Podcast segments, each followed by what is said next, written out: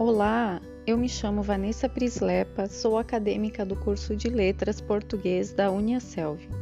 Agora vou contar para vocês um pequeno resumo da obra Capitães da Areia, do escritor Jorge Amado. Foi publicada em 1937 e narra a história de meninos pobres infratores que vivem em um cais na praia de Salvador, na Bahia.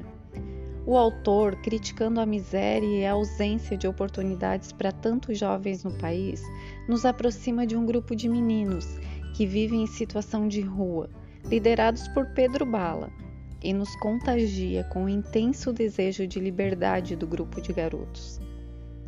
A história se passa nas ruas e nas areias da Praia de Salvador, onde um bando de crianças vive em um velho armazém.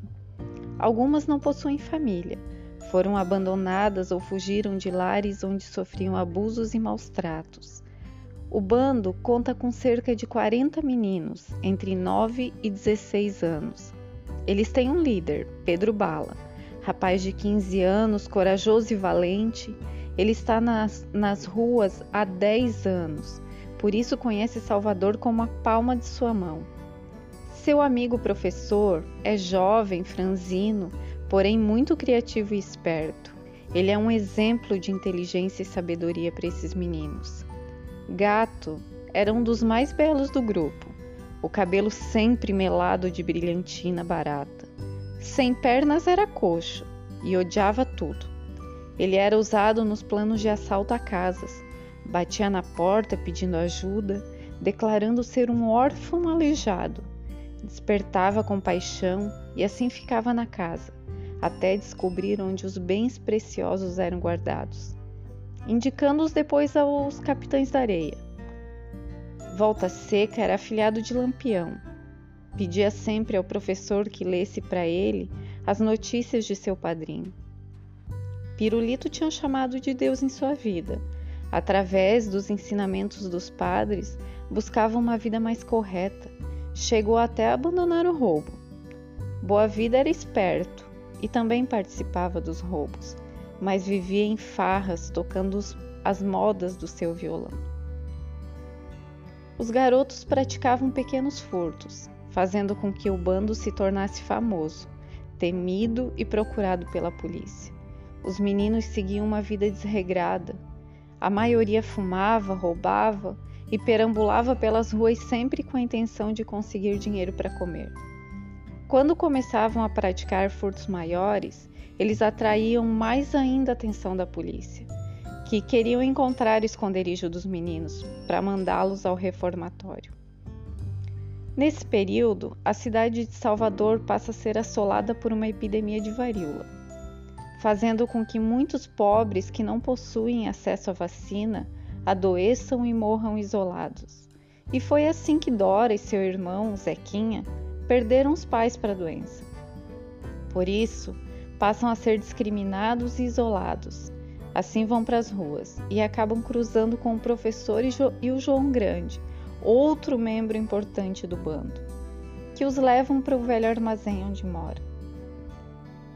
No início, a presença de uma garota entre eles incomodou muitos meninos. Contudo, a intenção de Pedro Bala, eles acabam por aceitá-la. Inclusive, muitos a chamam de irmã. Ela era vista como um modelo materno e, acima de tudo, como o par romântico de Pedro Bala. Depois disso, eles elaboram um plano para o roubo de um grande palacete, mas acabam sendo presos. Contudo, muitos deles conseguem fugir da delegacia.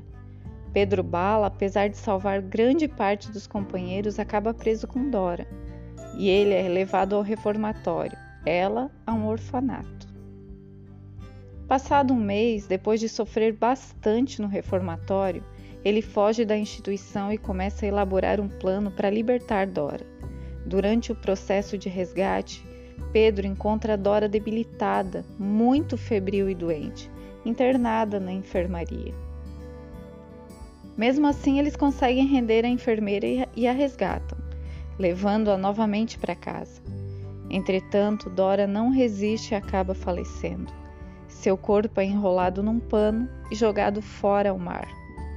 Pedro Bala fica muito triste e inconsolável, assim como todos os membros do bando. Anos se passam e cada menino seguiu um rumo. Professor foi para o Rio de Janeiro expor os quadros que pintava com a ajuda de um poeta. Pirulito virou religioso.